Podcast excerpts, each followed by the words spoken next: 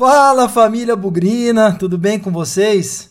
Hoje, nesse período de quarentena, a gente tem um convidado especial trazendo aqui na nossa sessão de entrevistas.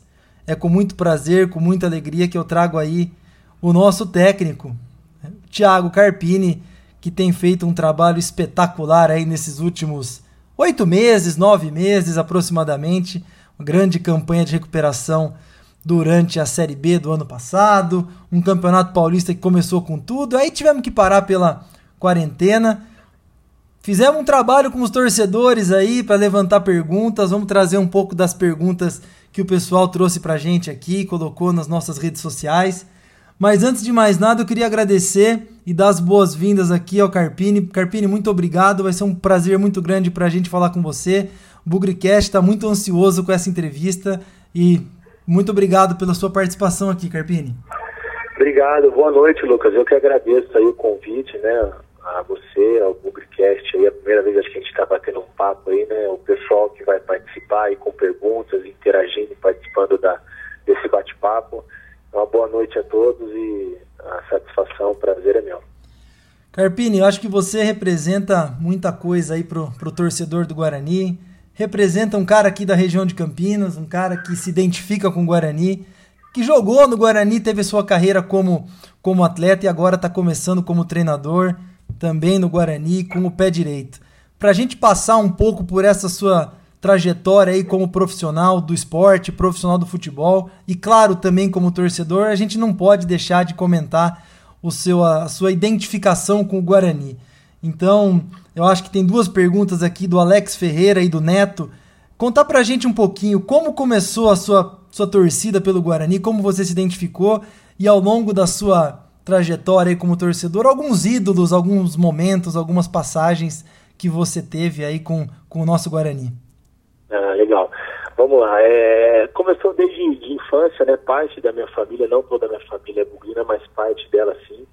É, o primeiro estádio futebol que eu fui quando garoto assistir uma, uma partida de futebol foi, foi o Brinco de Ouro e foi num jogo, se eu não me engano, era uma quarta-feira à noite, Corinthians e Corinthians e Guarani, é, na época ainda de Amoroso, é, não lembro se o Djalminha estava nesse jogo, mas o Luizão estava, enfim, e aí meu tio me levou, a gente ficou ali naquele anel da cabeceira de próximo do, do tobogão, lá do contrário do placar, onde inclusive quando ah, muitas vezes que eu fui ao brinco assistir como, como torcedor, eu sempre gosto de sentar daquele lado. Acho que por eu ter conhecido o Guarani, né, o, a, a, paixão que onde tudo começou, então ali acho que é um ponto que eu me sinto mais à vontade no Brinco de Ouro, quando eu, eu estava nas arquibancadas e, e já faz um tempo que eu não não estou mais na arquibancada e agora a gente está dentro do campo, podendo estar tá representando né, da, da maneira que as coisas vêm acontecendo mas é, eu tive algum, alguns momentos também na infância no Guarani, ali no, no, clube social, eu tinha um grande amigo meu que era sócio, cheguei a participar de alguns campeonatos internos no ginásio, nas quadras ali embaixo do tobogã, no ginásio maior, então eu gostava muito de estar ali. Teve um fato que eu me lembro muito, é, que até com, com o Assis, que hoje fez parte do CA, agora acho que não está mais, ano passado acho que ele ainda estava, é, acho não, ele ainda estava, é um cara que, que eu gosto muito. E a gente foi assistir um jogo no Palestra Itália. Saíram três ou quatro ônibus da, do, do social ali do Guarani para assistir um jogo do profissional do Guarani. Eu lembro que foi, é, acho que meu primeiro, minha primeira viagem, assim, também muito garoto ainda para ver o Guarani jogar fora. A gente foi em três ou quatro ônibus, uma excursão do pessoal do social e eu fui com o Assis. Ele me deu essa oportunidade. Foi um jogo Guarani-Palmeiras que o Guarani também ganhou do Palmeiras esse jogo, agora não me lembro se foi 2x1 ou 3x1.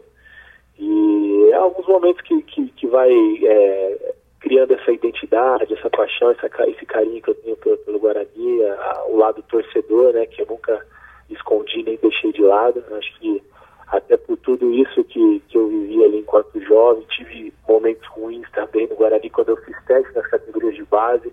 Eu fiz um teste no Sub-15, eu fiz um teste no Sub-17 com o seu Diogo, o finado seu Diogo, gente boníssima. Depois tive a oportunidade de conversar com ele sobre isso e contar essa história.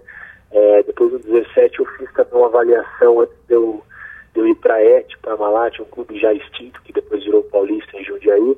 Eu fiz um teste no 17 com o Barbieri, que era o treinador da categoria, também não deu certo nas duas oportunidades. Então foram momentos bons e ruins da infância, Mas ruins pela, pela o sonho, né, de, de querer ser um atleta ainda de garoto e você ser reprovado numa avaliação é sempre frustrante. Mas isso nunca deixou a, a paixão, o carinho que eu tenho pelo clube e como eu ia até comentar, em cima de tudo que, que Deus tem nos permitido viver no Guarani, na minha vida pessoal, dentro do clube que a gente tem feito pelo Guarani, a gente, eu digo, começando principalmente pelos atletas, pelo torcedor que comprou a ideia e nos apoia, é porque a gente faz as coisas com, com amor, com carinho, pensando muito na instituição, pensando muito do ônus que a gente pode deixar para o clube. Então, acho que quando a gente faz as coisas com carinho, com amor, com prudência e com a verdade, a, o resultado ele aparece e as coisas têm caminhado como prova disso. Olha, gente, é, esse tipo de depoimento é incrível, assim, acho que para todo torcedor que está ouvindo a gente, todo mundo que acompanha o Guarani, acompanha a trajetória do Carpini, é incrível é, saber que o nosso treinador hoje tem uma história tão conectada aí desde os seus primeiros anos da sua infância, da sua adolescência, tão conectado com o Guarani. Então acho que isso é isso é uma história incrível e acho que todo todo bugrino, acho que a partir dessas declarações, Carpini, quanto mais você conta um pouco da sua história e mostra os grandes resultados dentro de campo, acho que cada vez mais o torcedor se identifica com você. É realmente uma história incrível que a gente tem muito orgulho de viver nesse momento e também ser muito grato a tudo que você, a comissão técnica, os jogadores, a diretoria, enfim, tem feito é, nessas, nessa sua trajetória aqui pelo Guarani. E... Não, é, cara, é até difícil a gente falar, né? Porque o Guarani e o, torcedor, como você mesmo falou, vocês são muito gratos a mim, mas é, pode ter certeza que eu sou muito mais grato a todos vocês, não só o torcedor, principalmente esse clube, por tudo que ele proporcionou na minha carreira ainda enquanto atleta e essa transição agora, essa nova etapa da minha vida, da maneira que as coisas têm acontecido. É, não seria possível isso acontecer se não fosse o clube com a grandeza do Guarani, com o tamanho é, dessa camisa, dessa história. A gente conhece, né, um celeiro de craques, quantos jogadores a gente a gente viu nascer ali no brinco e jogar, e, e o Guarani nos últimos anos vivendo momentos tão difíceis. E enquanto atleta, eu já cheguei no Guarani numa situação bem complicada, foi em 2014, é, uma renúncia do, do, então presidente Álvaro, uma situação muito difícil, quatro meses para atrasado. Eu lembro que na época a gente reunia alguns atletas é, para a gente fazer cestas básicas, né, comprar, fazer uma vaquinha ali, distribuir para os funcionários. Foi assim, o Guarani chegou muito próximo do fim teve um jogo que, do fim, assim que eu digo, né, até exagerando um pouco, mas era uma situação complicadíssima, porque a gente estava muito próximo do rebaixamento para a Série D. Nós fomos jogar contra o Juventude, lá em Bragança Paulista, com portões fechados. Né? Não sei se era uma, alguma posição na época, não lembro, ou se era alguma coisa da reforma da Copa do Mundo, da Nigéria ia ficar no brinco. E a gente ganhou do Juventude, que era o líder da Série C, de 1 a 0 mais de 30 do segundo tempo, com o gol do Silas, o finado Silas, um grande amigo que eu tive que faleceu ano passado, né, com a doença terrível. E ali foi um momento que marcou muito, porque se a gente perde aquele jogo, a gente praticamente estaria decretado talvez um rebaixamento para a Série D. E eu não sei se o Guarani teria forças para se, se recuperar, se reinventar, né? Apesar de toda a grandeza. Então, é, eu, enquanto atleta, eu queria ter contribuído muito mais para o Guarani.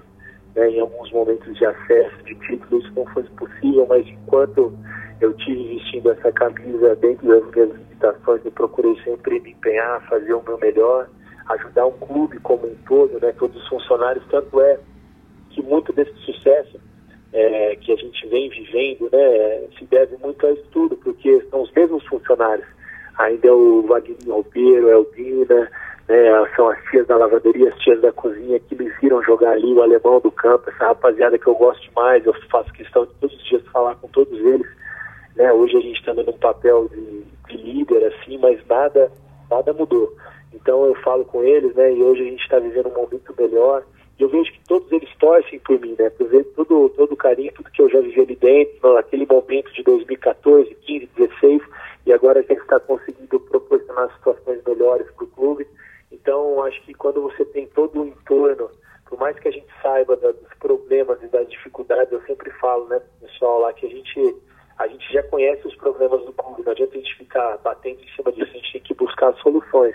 E as soluções é a gente fazer bons jogos, a gente fazer bons elencos, a gente buscar as vitórias, né? a gente colocar o Guarani em situações melhores. E a torcida de toda essa, essa não digo nem a staff, né? esse pessoal que está ao redor da staff, que faz realmente o clube funcionar, que nem aparece. O seu Zé, que eu citei ele até no dia da, da premiação do Cidadão Campineiro também, Então você vê o carinho, a maneira que eles torcem por mim, torcem pelo Guarani, vendo a verdade, isso contribui muito para todo esse sucesso nosso. É, eu acho que isso é, essa conexão é, é incrível, é fundamental. Eu vou aproveitar a sua passagem pelo Guarani em 2014. É claro que é, você contou um pouco aí da, da sua trajetória, é, começando na base, depois passou por outros times aí do Brasil, voltou para o apareceu no Guarani de novo, né? Voltando em 2014.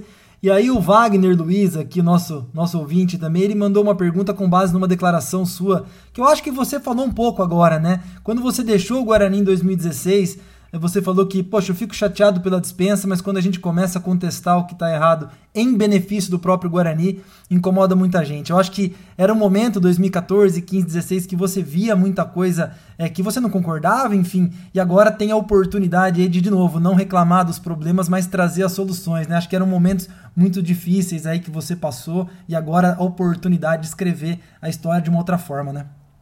É, é, Wagner, né, que fez a pergunta? Wagner, ele mesmo. É, Wagner, boa pergunta aí, prazer, boa noite. É, é o seguinte, 2014 foi um ano, como eu falei, talvez o fundo do poço, né? A gente tinha mais de quatro meses salário atrasado, tanta confusão envolveu, e nós viemos trazendo, participando de todo o processo, às vezes elenco querendo fazer greve, a gente segurando, não, vamos jogar, a gente precisa, e as coisas foram melhorando em 2015, mas também não foram boas. Em 2016, que foi o ano do acesso, eu gostaria muito de estar presente naquele, naquele até o final do ano, eu tinha um contrato e participar do acesso. Mas foi o que eu falei, quando você começa a falar algumas verdades dentro do clube, ainda mesmo enquanto atleta, você começa a incomodar muita gente, né? Então, assim, é mais fácil você ser conivente com tudo que você vê é, do que às vezes você enfrentar. E eu não, não, não, não trabalho dessa maneira, talvez, não sei se errado, né? Já, já deixei de lado muitas situações, a gente acaba até perdendo amizade por conta disso, mas é, eu acho que isso são princípios, eu não abro mão. E Wagner, não penso que agora é diferente, né? A gente continua incomodando muita gente, eu sei que tem muita gente, às vezes, dentro do clube, ou que já viveu ali dentro do clube, que não não está feliz com o nosso sucesso, né? Porque é, às vezes você começa a interferir em algumas situações que eram do conveniente para as pessoas, e hoje a gente pensa muito na instituição, então não tem mais isso no Guarani. É, o Ricardo, é, é bom frisar também que o presidente tem me dado toda essa autonomia é, de, de fazer o futebol mesmo. O Michel chegou para me ajudar demais.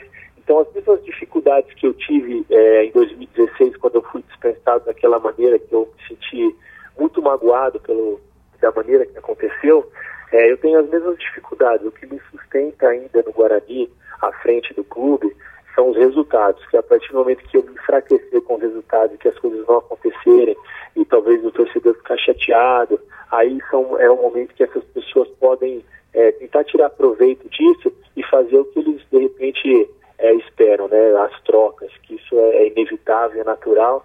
Eu fico, eu fico já pensando no futuro, eu fico chateado porque a gente sabe que tudo no futebol é um ciclo, né? Começo, meio e fim. Eu espero que o fim demore ainda a acontecer, ou ele acontece porque os resultados não vêm, eu sou demitido, ou, ou novas possibilidades, novos desafios se abrem na minha vida. E, mas eu não sei como vai ser em outro, em outro clube, em outro desafio, né? né porque a passagem no Guarani, sem dúvida, ela está sendo muito marcante. Então, Wagner, as mesmas dificuldades que eu tenho lá, eu tenho aqui. O que me sustenta são os resultados e está fazendo a verdade, tentando ser justo e coerente Erro pra caramba, erro demais, por isso que eu acerto, mas não que benefício próprio, sempre errando, achando que aquilo é o melhor para o clube, é o melhor para os atletas, é o melhor para o nosso momento. E, mas eu acho que a gente tem acertado mais do errado desde o ano passado. Eu acho que o, os resultados, né, o, o acesso na série da série C para a série B do ano passado praticamente, essa campanha sólida, consistente, com, com uma folha bem enxuta dentro da nossa realidade, isso tudo prova que a gente tem feito certo, mas continua incomodando muita gente. E aí o Carpini deixou o Guarani em 16, seguiu um pouco a carreira de jogador profissional, mas foi migrando para a parte fora das quatro linhas, assumiu alguns desafios lá no Botafogo da Paraíba, até que voltou para o Guarani né, no ano passado como auxiliar técnico. Poucos meses já assumiu aí a condição de treinador. Eu tenho duas perguntas aqui, Carpini. A primeira não é muito comum, né? Os, os treinadores é, já no Guarani, já, enfim, times aí de expressão, ser praticamente a primeira experiência num grande time. Normalmente um treinador vai construindo a sua, a sua bagagem é, em outros times, campeonatos menores. Você teve a experiência no Botafogo e logo já migrou para o Guarani, né? E também quero emendar a pergunta aqui, tanto do Eduardo quanto do Guilherme. Poxa, com pouca experiência, aquele friozinho na barriga de assumir o Guarani em último lugar, o que, que, passou pela sua cabeça naquele momento, seja pela experiência de um treinador novato ainda, começando a carreira, seja por ver o Guarani, o seu time de coração, com tanta relação pessoal, no último lugar da Série B? É, é complicado, vamos lá. É, como você falou, né, até no Guarani eu já vinha me preparando para essa mudança de, de carreira, né, de rumo na vida, eu vinha fazendo faculdade, né, fazendo educação física, ainda enquanto atleta. Depois eu saí do Guarani, eu joguei mais um campeonato mineiro pela Caldense, depois mais uma cirurgia e eu resolvi encerrar. Logo em seguida, é, achei que eu fosse ficar um período ainda resolvendo, né, para qual caminho, para qual direção tomar dentro do futebol. Eu sempre imaginei que fosse dentro do futebol, porque eu, eu, eu amo, é o que eu gosto de fazer.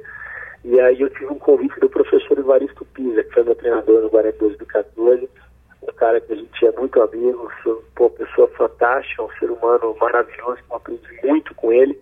A gente foi para o 15 Piracicaba, fez uma campanha muito boa, perdendo acesso para o próprio Guarani, que hoje está na Série A1, porque fez a, a, aquela, aquele acesso em cima do 15 Piracicaba, foi um empate 0 a 0 em Piracicaba, depois perdemos de 1 a 0 em Campinas. Ali foi o meu primeiro trabalho com o professor Pisa. Depois tivemos o convite para o Botafogo da Paraíba, é, fizemos uma campanha boa, campeão estadual, até a quarta fase da Copa do Brasil, fizemos uma final inédita de Copa do Nordeste contra o Fortaleza, né, que a gente tirou Ceará, Bahia, Vitória, CSA, clubes de Série B e Série A, com o modesto time de Série C. Foi nosso segundo trabalho junto, e eu nunca com ele, é, nesse um ano de auxiliar, eu nunca tive a experiência de ficar comandando, ele nunca foi expulso, nunca aconteceu nada, então eu sempre fui auxiliar.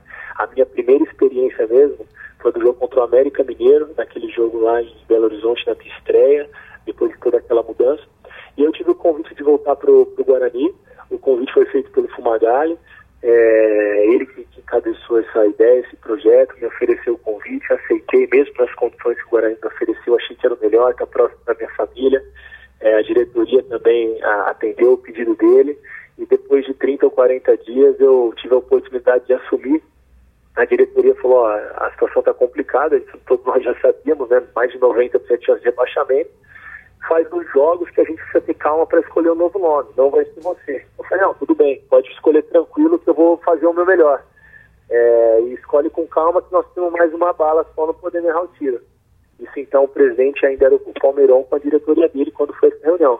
A única coisa que eu pedi é que não houvesse interferências. Eu falei, eu vou fazer, mas eu faço as coisas da maneira que que eu achar certa, correta, é, e todos eles falaram, não, toca o barco, pode fazer o que você achar que tem que fazer. Essa foi a minha única condição. E, e aí as coisas caminharam dessa maneira, né? A gente conseguiu os resultados, conseguiu salvar um ano e salvar o ano seguinte. O frio na barriga, ele, ele acontece a cada jogo, né? Porque eu tenho aprendido a cada jogo, a cada semana. É, tem todo esse lado também de estar de dirigindo, começando, iniciando a minha carreira como treinador no meu no clube que eu tenho um carinho enorme, o clube de coração, o clube que eu fui atleta, o clube que eu fui daqui bancada, o clube que eu fui do Tobogão, o clube que hoje eu sou treinador. Então foi, foi uma experiência maravilhosa. No primeiro momento eu aceitei para fazer os dois jogos, depois eu cheguei em casa e caramba, e agora? Dois jogos no Guarani, sou eu que vou fazer. E aí que deu a cair um pouco a ficha, né? No primeiro momento eu falei, pô, vamos lá vou pedir direção de Deus e colocar as minhas ideias, fazer aquilo que, que a gente achar que, que é o correto, que é o certo, que é o, o melhor para a gente tentar ganhar os jogos que eram difíceis, né? a gente precisava de, de seis ou sete, oito vitórias, não sei. E, e os jogadores compraram a ideia da maneira que eles compraram. Né? Eu procurei ser justo, coerente, falar a verdade, me coloco no lugar de cada um deles antes de tomar qualquer decisão. A gente se trata com muito, com muito respeito e com muita cobrança na hora de trabalhar, a gente precisa trabalhar e trabalhar muito, com muita intensidade, mas a gente está o tempo todo junto, a gente brinca, a gente conversa, a gente tem um momento de tudo. Então acho que é esse bom ambiente, esse bom, é, esse bom vestiário que nós construímos, sem interferência externa, nada dos problemas externos do Guarani, seja quando teve a situação de impeachment, presidência, eleição, não sei o que, a gente nunca deixou isso passar para a porta do vestiário para dentro. Então ali dentro é o nosso ambiente, é sagrado, ali a gente defende uma instituição a gente, a gente representa uma torcida muito grande, uma história enorme, né? E hoje eu, o seu Sérgio Prado, que foi um cara fundamental também nesse processo para mim, tem sido ainda, o Michel que veio para agregar muito. Então a gente procura seguir esse caminho. Claro que em algum momento as coisas também vão, vão, vão vamos ter dificuldades, vão ter turbulência, faz parte do processo, mas mostra que é o caminho.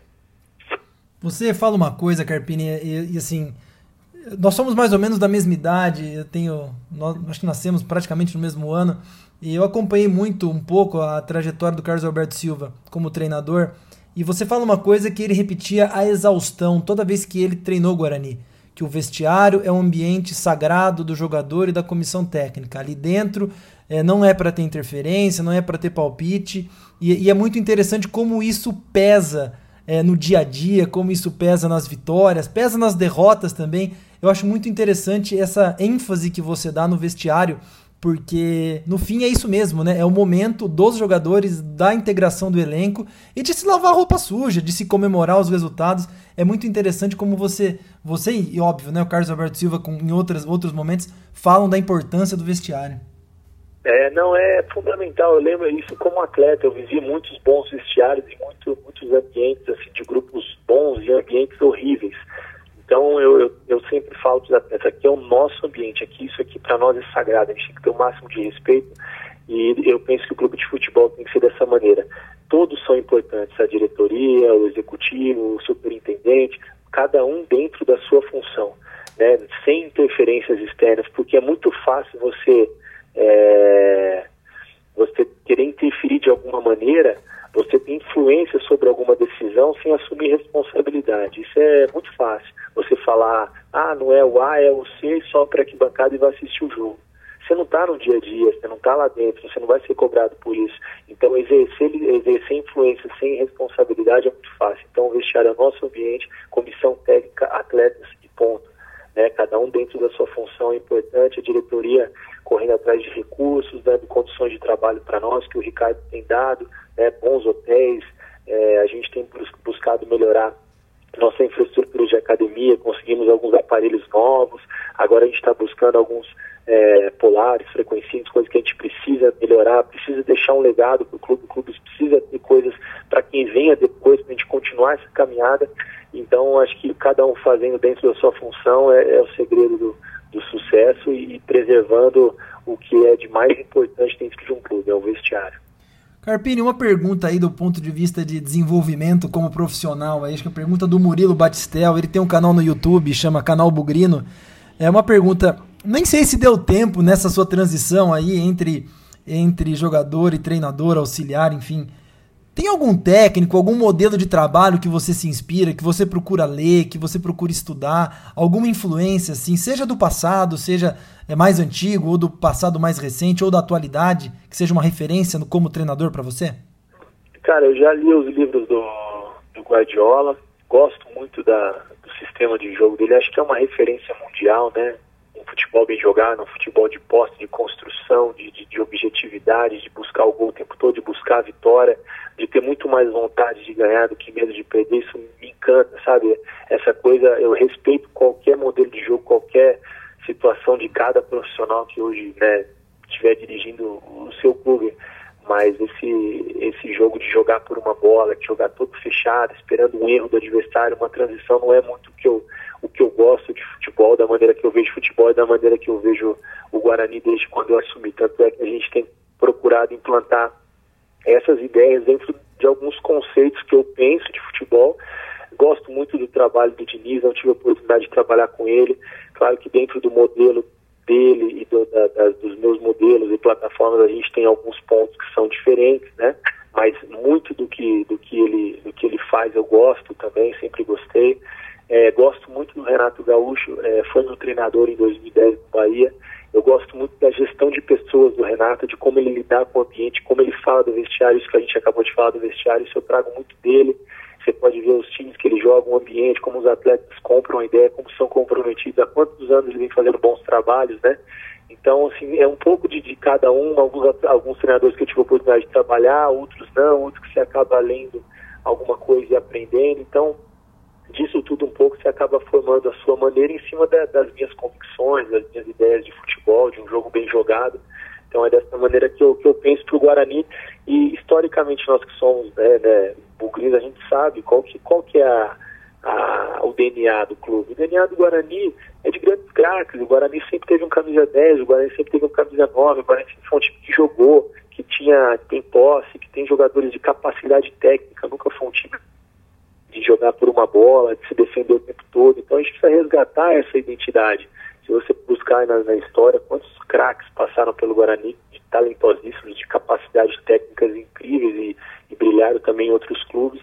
Então essa, essa é a identidade do, do Guarani. É, vou fazer um parênteses aqui, Carpini. Eu não sei se todo mundo vai lembrar, eu lembro muito bem, você com certeza, né? Mas na primeira vez que o Carpini foi treinador do Guarani, naquele jogo contra o América de Minas, é, eu lembro que eu fiquei bastante bravo no final do jogo, com você, inclusive, Carpini. Mas ali já ficou bem a sua característica e é até legal para resgatar que fecha com tudo que você acabou de falar. O jogo estava 2 a 2 e você fez uma substituição para ganhar o jogo. Você tirou o David, que era o nosso único volante, camisa 5 ali, marcador, e eu não lembro, colocou acho que o David Souza, colocou o time pro ataque. Eu sei que quem ficou ali meio na marcação era o Igor e o Arthur Rezende, que não são volantes de marcação. Você foi para cima para ganhar o jogo. O jogo tava 2 a 2 eu fiquei bravo, porque no final o América fez 3 a 2 e valia mais um ponto ali do que tentar os três.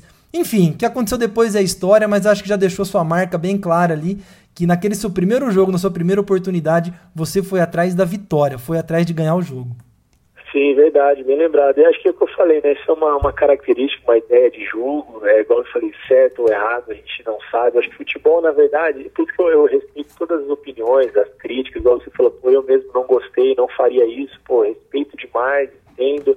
Eu acho que não tem o certo e o errado, não tem o que eu penso, o que você pensa, tem o que dá certo. Naquele momento não deu, em outras oportunidades é, deu, né? A gente fez uma situação também contra o esporte. Eu praticamente joguei sem nenhum jogador de contenção contra o melhor ataque da Série B. Nós ganhamos o jogo no final, como poderíamos ter perdido. Só que assim, é o que eu falo da vontade de ganhar, da coragem de jogar. E naquele momento, quando a gente, a gente eu não lembro se nós, nós saímos na frente. Não, nós tinha acabado, a gente tinha acabado de tomar um empate, se eu não me engano, né? A gente fez 1 a 0 eles deram 2 a 1 e a gente empatou. A gente, não, a gente fez 2 a 1 e aí isso Aí teve um pênalti, se eu não me engano, do Giareta, foi 2 a 2 e eu senti que a gente vinha fazendo um bom jogo, a gente estava confiante no jogo, eu achei que dava para a gente ganhar. Então eu falei, pô, vamos ganhar. Talvez nessa altura do campeonato eu, ou ganha ou perde. Se ficar de empate, empate, talvez não, não dê certo. E muito também do que você falou. Aquilo que eu penso, a minha, um pouco da minha identidade, alguns falaram loucura, ousadia, não sei, né? Respeito a opinião de todos, mas é, não abro mão de algumas convicções, de alguns conceitos é, erro, acerto, mas é, naquele momento eu achei que, que a gente tinha condições de ganhar o jogo e tinha mesmo, tanto é que pô, foi uma, uma felicidade no menino que finalizou, uma infelicidade muito grande nossa, o terceiro gol, né? Mas ali nós já apresentamos uma evolução muito grande. Foram dois dias só de trabalho, mas já foi um time que teve mais posse, mais construção, né? fez dois gols numa partida que isso já não acontecia há muito tempo. Então ali a gente começou a nossa caminhada. É, foi exatamente isso. Carpini, agora vamos avançar no tempo e vamos falar desse, desse campeonato paulista. É, você, vo, você comentou das dificuldades, é, dificuldades assim, com as restrições orçamentárias que o Guarani tem, folha bem modesta. Começamos ali como patinho feio, você falou várias vezes, é, tem outros times aí, deixa a gente fazer nosso trabalho. Eu acho que é, é uma campanha. Você que está no dia a dia talvez não seja tão surpreendente, mas o, o, o grande senso comum dizer que o Guarani é, era o mais fraco dos quatro ali e hoje está numa condição. Vamos ver como é que vai se desdobrar o Paulistão, né? Quando volta, já oficialmente disseram que vai voltar. Mas é uma campanha, acho que de muito orgulho para você e para toda a torcida também. Não, com certeza, muito orgulho, muito feliz pelo que esses atletas entregaram. É, eu falei sem demagogia, né? Da, tanto é que, se a gente for falar só do investimento do, da nossa chave entre Red Bull, Corinthians e Ferroviária, o Guarani era o mesmo patinho feio. Só que o futebol não se resume a dinheiro, se resume a, ao que esses atletas têm, né? A paixão pelo que faz, é competência, é competitividade. A gente tem um padrão bem definido, eles compraram a ideia, né? Os que eram remanescentes, os que chegaram dentro da nossa realidade, todo mundo com fome, todo mundo buscando seu espaço, buscando situações melhores. Então, dessa maneira, a gente caminhou. Eu sempre coloquei isso, que a gente era a quarta força da chave, que a nossa briga era para não cair. Né? E todos, muitos colocavam se você colocar dois, dois, três, quatro clubes que brigariam por rebaixamento, muita gente colocou o Guarani nessa conta. Mas internamente o nosso, o nosso, a nossa conversa é, é totalmente o oposto disso, né? Então é, a gente sabe ali dentro, os atletas sabem o que eu preguei para eles, o que eu falei, o que eles acreditaram, o que eles fizeram e têm feito. A notícia ótima, né, que o campeonato vai, vai terminar, isso é muito importante para a credibilidade do campeonato, para a nossa sequência, o que é mais justo, né, já percorremos aí 80% da competição, nós temos chances reais aí de classificação, a gente não pode cravar uma classificação assim que temos mais dois jogos, mas numa chave extremamente difícil, um grupo da morte, nós fomos de 10 rodadas, a gente foi acho que seis, seis ou sete rodadas, a gente foi líder, as outras a gente foi segundo, nós nunca tivemos fora dos dois de classificação, então foi uma campanha sólida, consistente, segura aquilo que nós falamos, né? Primeiro momento não atingir a pontuação para não cair, fazer uma campanha segura, depois sonhar e trabalhar por coisas maiores, que é o que a gente vai buscar agora esses dois jogos que nos, restam aí, assim que tiver data, tiver um retorno, acho que agora o mais importante é a saúde mundial, é o cuidado de todas as pessoas, né, da gente se proteger e depois quando o futebol retornar aí, vai, a gente vai, vai buscar coisas maiores com certeza. Carpini, o último jogo antes da parada foi o derby. O que, que dá para falar desse derby? Porque a gente poderia fazer uma entrevista aqui de uma hora e meia só do derby. Só do derby. Mas conta um pouco aí da, da, da, da emoção do jogo, da dificuldade, da virada, da festa do lado de fora. Eu acho que ali foi um momento para o Bugrino é, ímpar nos últimos muitos anos. A gente teve muitas alegrias, é claro, mas acho que tudo aquilo que cercou os bastidores do jogo, a condição do primeiro tempo, enfim. Fala um pouco de como foi. Tem duas, tem uma pergunta aqui, é, deixa eu ver, de dois bugrinos, do Thiago Henrique e do Eduardo Braga. Querem saber o que, que você falou no intervalo, que parece que foi uma conversa um pouco mais dura com o pessoal. Fala um pouco desse dia, assim, como foi o derby, porque a gente não vai esquecer tão cedo.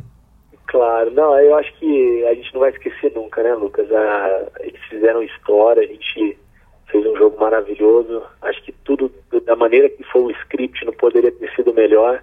Uma vitória talvez por 2 a 0 3 a 0 não seria ótima também, mas da maneira que foi, foi é, fez história, né? Quebrou um tabu de, de muitos anos, quase oito anos já, ia completar acho que oito anos que a gente não vencia.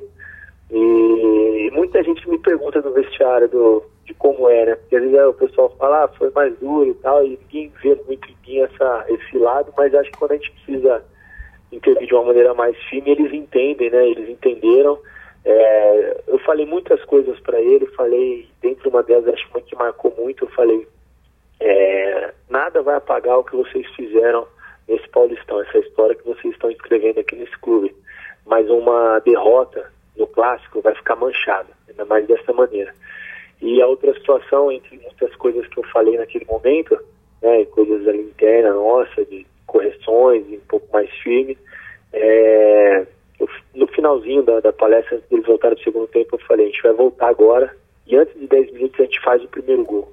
Antes de 10 minutos a gente vai fazer o primeiro gol, a gente vai empatar, a gente vai virar. Vocês acreditam? Os caras começaram a gritar, ver aquela energia bacana, não, vamos, vamos, vamos. Eu sei que a gente fez o gol acho que com 10 minutos e pouquinho, é, se você observar na imagem foi o Pérez, o Leandro Almeida veio correndo bem próximo do banco falou, quanto tempo tem, capa? Eu falei, a menos que 10, agora vamos empatar e vamos virar. Não, bora, vamos virar. Então, tipo assim, você viu ali que os caras estavam numa energia, num, num veneno, porque a gente sabe que o primeiro tempo, falando um pouco do Deb, assim, no geral, o primeiro tempo a gente teve a posse, teve o controle, mas a gente não conseguiu agredir da maneira que a gente trabalhou a semana e foi muito boa a semana, até por isso algumas mudanças que eu fiz dentro daquilo que eu acreditava para tentar surpreender o adversário. Acho que no futebol, em algum momento, você tem que fazer algo diferente. Ninguém esperaria fazer algo diferente num clássico, mas eu acho que, como eu falo sempre, o nosso time do Guarani não tem, tem medo de arriscar, não tem medo de perder, a gente tem muita vontade de ganhar. E a Ponte teve duas situações de bola parada, né? O pênalti, uma bola parada que a gente errou e tomou dois gols. Então era um jogo que o primeiro tempo fosse 0 a 0 nada iria acontecer, nós tivemos uma chance só, acho que com o Giovanni mas no segundo tempo acho que valeu também a conversa do vestiário, um chacoalhão, os caras entenderam que a gente podia e deveria dar um pouco mais, depois de algumas mexidas que nós fizemos, é, eu falo nós da comissão, nós grupo de atletas, que a gente trabalhou duas situações durante a semana para esse jogo, uma foi a do primeiro tempo e outra foi a do segundo, ou eu começaria de um jeito e terminaria de outro, enfim. Mas é uma das duas a gente tinha o mínimo de, de conceito, né? Eu não gosto de pedir para o jogador fazer uma função sem a gente trabalhar antes e ver se vai encaixar nosso modelo de jogo. E no segundo tempo foi um segundo tempo fantástico, é, da maneira que foi.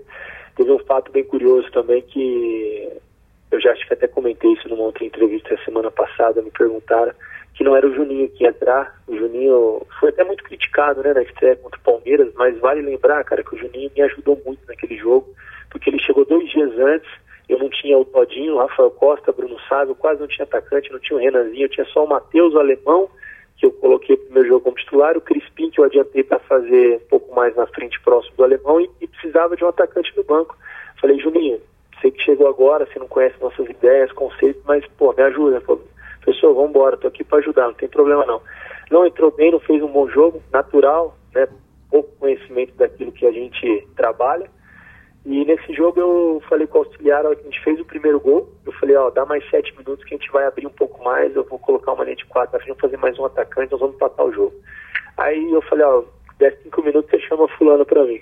Aí ele veio e falou, cara, já deu cinco, pode chamar? Eu falei, chama, mas chama o Juninho. Ele falou, ué, mudou? não, chama o Juninho. Aí eu falei, não, a semana do Juninho foi boa, ele vinha merecendo essa oportunidade, é um cara que próximo da área finaliza muito bem. E o Juninho entrou e fez o gol. Pô, ele pulou esse menino e falou, caramba, não acredito, cara. Então foi, foi muito. E a hora que a gente fez o segundo, cara, é, eu tinha convicção, assim, não poderia, não posso falar com certeza, mas sabe quando você tem aquela, falou, cara, 2x1, 2x2, e jogando bem, o segundo tempo, pô, praticamente intocável, né? A gente se expôs um pouco mais, claro, correu o risco de também tomar o terceiro, né? o segundo gol e o terceiro. E eu falei, pô, a gente vai virar esse jogo. Na hora que o Thaleson cortou para dentro, que a bola, eu vi que o Ivan esticou, ela passou, eu falei, pô, para fora foi gol, né? Porque já passou do goleiro. Aí a hora que ela balançou na bochechinha, eu falei, pô, não acredito, né? Deus é bom demais. E aí virou aquela festa, aquela sintonia, né? Que a torcida depois, a gente comemorando junto, quebrar um tabu, tirar um peso, fazer história, isso tudo foi pô, muito marcante na minha carreira. Uma carreira curta, né? São, você falou, sete, oito, vai para nove meses aí, mas muita coisa tem acontecido. Deus tem me permitido viver coisas muito grandes dentro do Guarani, para o Guarani. E espero que as coisas é, continuem dessa maneira, que a gente possa continuar colhendo frutos, tenha um ano tão seguro quanto foi o ano passado. Você desculpa, às vezes, Lucas, eu gosto de falar de futebol demais, eu adoro falar do Guarani, do trabalho, assim, então às vezes eu me empolgo e falo demais. Você pode ir cortando aí, viu? Ô Carpini, de forma nenhuma, o pessoal adora te ouvir, cara. Tá sendo super gostosa, gostosa essa conversa aqui. Eu quero aproveitar, você falou da sua carreira, você falou dos resultados, é, e no, lá no começo da entrevista você falou um pouco de ciclo também. É, o que, que, é um ciclo para você dentro do Guarani? A gente sabe que um dia esse ciclo vai acabar, como acaba na vida profissional de todo mundo. Então, primeira pergunta, né? O que, que é um ciclo para você? E a segunda, como você quer ser lembrado como treinador do Guarani? Bom, vamos lá. É, eu acho que, assim, como eu falei, né, um começo, meio fim. Um começo da maneira que ele foi tão conturbada, eu poderia aproveitar aquele momento de Série C. Eu tive aí duas ou três boas situações. Se eu fosse levar em consideração só outras coisas, como financeiro, por exemplo, talvez eu teria saído já no final do ano. Mas eu tenho certeza que o ciclo ele ficaria incompleto, né? Eu fiz uma boa campanha, eu segui novos caminhos, mas, mas faltava. Então achei que não era o momento. É, eu acho que esse ciclo agora passa por esse campeonato paulista, pela, por trazer é, no dia a dia tudo aquilo que nós traçamos lá atrás como meta para esse campeonato. É, tive situações depois na terceira rodada do Paulistão também para sair, não sair. As coisas vão continuar aparecendo, que é natural, como eu falei, o Guarani é muito grande, aparece para mim, aparece Crispim, pro Giovanni, pro Taldinho, pro Jéssica, parece que tá todo mundo. O futebol tá todo mundo vendo, ainda mais o, é, você vê um, um, gigante como o Guarani renascendo de bom, de, de, um futebol bem jogado, de bons resultados. Então, é, eu acho que é, consolidando esse trabalho do Paulistão, é, um, um, sonho que eu tenho ainda é fazer um grande brasileiro em 2020. Por que não sonhar com coisas maiores? Mas a gente não pode ficar vendendo que nós vamos subir, porque a nossa realidade é outra, nosso, nossa equipe, nosso clube é muito grande, mas nossa realidade é difícil, as coisas são difíceis internamente, eu sei o sacrifício da diretoria, o que o Ricardo tem feito para conseguir honrar tudo aquilo que, que a gente vem se comprometendo com os atletas e funcionários, enfim. Mas é, eu acho que o ciclo seria uma Série B consistente, a gente brigando sempre na metade de cima da tabela e no final aí podendo sonhar até com coisas maiores, com acesso. Eu gostaria de ser lembrado dessa maneira, de um treinador que saiu da C para A. Talvez isso seria um, um sonho, é, não sei se eu estou sonhando alto demais, mas eu falo da C porque ano passado era praticamente o que a gente tinha. A B hoje é uma realidade e a Série A é um sonho, passando por todos esses ciclos, ainda teve um campeonato paulista consistente, com uma chance grande de classificação, que não acontecia há muito tempo. Então acho que aí nós estamos caminhando talvez para o final do ciclo, eu vejo assim, a não ser que as coisas continuem acontecendo, o Guarani continue entendendo que eu seja a melhor opção para o clube, né? Enfim, aí é o futuro a Deus pertence, mas eu gostaria de ser lembrado dessa forma, como um treinador que deixou um legado, que fez sempre o que foi melhor para o clube, conseguiu bons resultados, teve o apoio da torcida, acho que ser lembrado sempre por esse, esse carinho que o torcedor tem, essa paciência também, muitas vezes a gente entende quando não se faz bons jogos, né, a agitação do torcedor, tudo isso faz parte do processo, isso aí nos fortalece, mas acho que é, isso é o que eu tenho de, de sonhos, de metas, se Deus permitir que a gente viva tudo isso aí, espero que o ciclo ainda é, perdure por mais um tempo. Só para ser justo aqui com as pessoas, essas perguntas foram enviadas pelo José Carlos Calori e pelo Guilherme Abreu. É, consegui completar aqui a, a sugestão deles. Carpini, já para a gente encerrar aqui, eu queria, eu queria fazer um testemunho, um agradecimento para você, não só pelos resultados, mas a torcida do Guarani, a gente, a gente viveu as divisões mais inferiores, a gente sempre viu discussões de alto nível em futebol acontecendo muito longe da gente. A gente via é, mudanças táticas, técnicas, é, discussões em mesas redondas, e o Guarani nunca era lembrado. E talvez por conta disso, a nossa própria torcida se acostumou a ver um futebol que talvez não seja o futebol que é praticado de verdade, né? O jogo de futebol. A gente viu aí divisões inferiores, talvez até treinadores já com outras experiências, outra forma de pensar.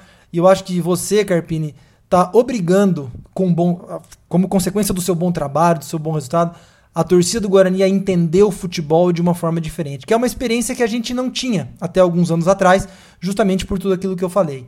Então, é, a hora que a gente vê você falar em, em, em formações táticas, em variações, em melhor aproveitamento dos jogadores, as suas entrevistas coletivas antes e depois dos jogos, elas são muito diferentes pra gente. Eu acho que você tá obrigando, de novo, de uma forma positiva, a torcida a entender o que é o futebol. O friozinho na barriga do Jefferson saindo tocando bola junto com o zagueiro, com o lateral, sempre vai ter, mas tem um motivo. Tem um motivo, que é fazer uma boa saída de bola, evitar o chutão. Então, tudo isso eu acho que faz parte de um processo que você é muito determinante. Então, esse agradecimento que eu queria fazer. A gente sempre teve muito longe da discussão de futebol de alto nível e o seu trabalho, junto com os jogadores da comissão técnica, tem ajudado a gente a se sentir mais próximo do que é o futebol de verdade, sabe? Ô Lucas, obrigado pelas palavras, cara. Até me arrepiei aqui de coração. Obrigado pela confiança né, por tudo que vocês fazem por nós. E quando eu falo tudo, cara, não me entenda mal, assim, não só os elogios, mas as críticas também, cara, porque eu, eu falo de coração, elas são muito construtivas, porque te leva a pensar, a refletir, porque a gente não é dono da verdade, a gente tem ideias, conceitos, mas a gente aprende com todos. E é isso, o Guarani, acho que o futebol, é, como você falou, o futebol atual, ele requer situações táticas, hoje você trabalha é, conceitos dentro da partida para você ganhar segundos importantes, para você trazer a bola em bloco mais próximo do adversário. Às vezes você fazendo uma construção com o goleiro, isso é um pensamento meu. Você traz ali jogadores para uma pressão, quando você quebra uma linha, você tem superioridade no seu campo ofensivo. Então tudo isso a gente não coloca, eu não tô, né, não quero ser o professor Pardal nem inventar nada, mas são ideias que eu tenho de jogo, que eu vejo de alguns grandes treinadores que eu admiro e que eu, eu tenho certeza que, que o Guarani consegue colocar isso em prática, porque é a nossa identidade, porque esses jogadores são muito comprometidos principalmente, e a gente vai continuar dessa maneira, sempre buscando melhorar, ser melhor, estar o mais próximo da perfeição possível, né, aprendendo, acertando, errando, e isso que é o mais importante, colocando o Guarani é, nos lugares que o Guarani merece, né, um clube que é campeão brasileiro da Série A, como você falou, há tantos anos, né, vivendo divisões inferiores, Série C, rebaixamento atrás de rebaixamento, eu acho que é, a gente precisa mudar alguns conceitos, algumas formas de pensar, e é um legado que fica para o clube, e eu, eu vejo que tem que ser dessa maneira. É, eu só complemento aqui dizendo, Carpini, a gente sempre ouviu falar que o futebol se joga com o pé e se joga com a bola. E com o passar do tempo ele tem sido jogado cada vez mais com a cabeça, com a inteligência, com o pensamento, e é mais ou menos isso que eu quis dizer quando o seu trabalho, a sua forma de pensar o futebol faz a torcida entender que o futebol também se joga com a cabeça. Não é só correr para frente ou recuar para defender e chutar a bola. É muito mais do que isso. Que mudou bastante e que felizmente hoje a gente está é, mais próximo dessa realidade. Eu queria te agradecer, Carpini. Acho que uma conversa espetacular. Muito obrigado por todas as histórias que você contou, por fazer o trabalho que você faz. É, continua é, fazendo esses bons resultados e principalmente nós terminamos o Paulistão em alto nível. Acho que os jogadores estão aí meio de férias, meio trabalhando, mas quando voltar, vamos que vamos, porque a ansiedade está grande. A gente quer ver essa classificação para o mata-mata, se Deus quiser. Se Deus quiser, e nós vamos buscar isso com certeza. Eles estão de, de férias, mas a gente tem um grupo aqui dos atletas que estão treinando muito, cara. Nosso grupo é muito determinado. Espero que a gente volte aí mais forte do que nunca para esses dois jogos finais, busque essa classificação e vamos sonhar e trabalhar por coisas maiores. Obrigado pela participação, cara. Eu que agradeço sempre que possível. Esse momento que a gente não tem nem muitas vezes assunto para falar, é o futebol todo parado, sempre que precisar, a gente está por aqui, é sempre bom falar de futebol, falar do Guarani, de tudo que a gente está vivendo. Eu que agradeço todo o apoio, a participação. Obrigado aos torcedores né, que participaram, mandaram as perguntas, participaram aí ao vivo, mandando algumas, algumas curiosidades também. Enfim, é bacana essa sintonia que a gente tem, que a gente não perca isso. Joia, Carpini, muito obrigado. Eu acho que a rotina de trabalho continua, né, fora de campo, mas em breve voltaremos a nos ver na, nas arquibancadas, se Deus quiser quiser, um futuro muito próximo e com muita segurança para todos, a gente vai estar de volta fazendo aquilo que a gente mais gosta, o torcedor também fazendo aquilo que eu mais gosto, que está no campo, nos apoiando. Espero que tudo isso passe e vai passar, né? Tudo passa e acho que está a cada dia que a gente fica nesse isolamento, a gente está mais próximo do fim disso tudo e em breve a gente volta ainda mais fortalecido, se Deus quiser. Valeu, cara, é isso mesmo. Um grande abraço e, e até a próxima.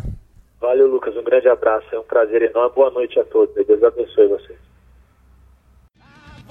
Avante, avante, meu bugre, que nós vibramos por ti. Na vitória ou na derrota, hoje sempre Guarani.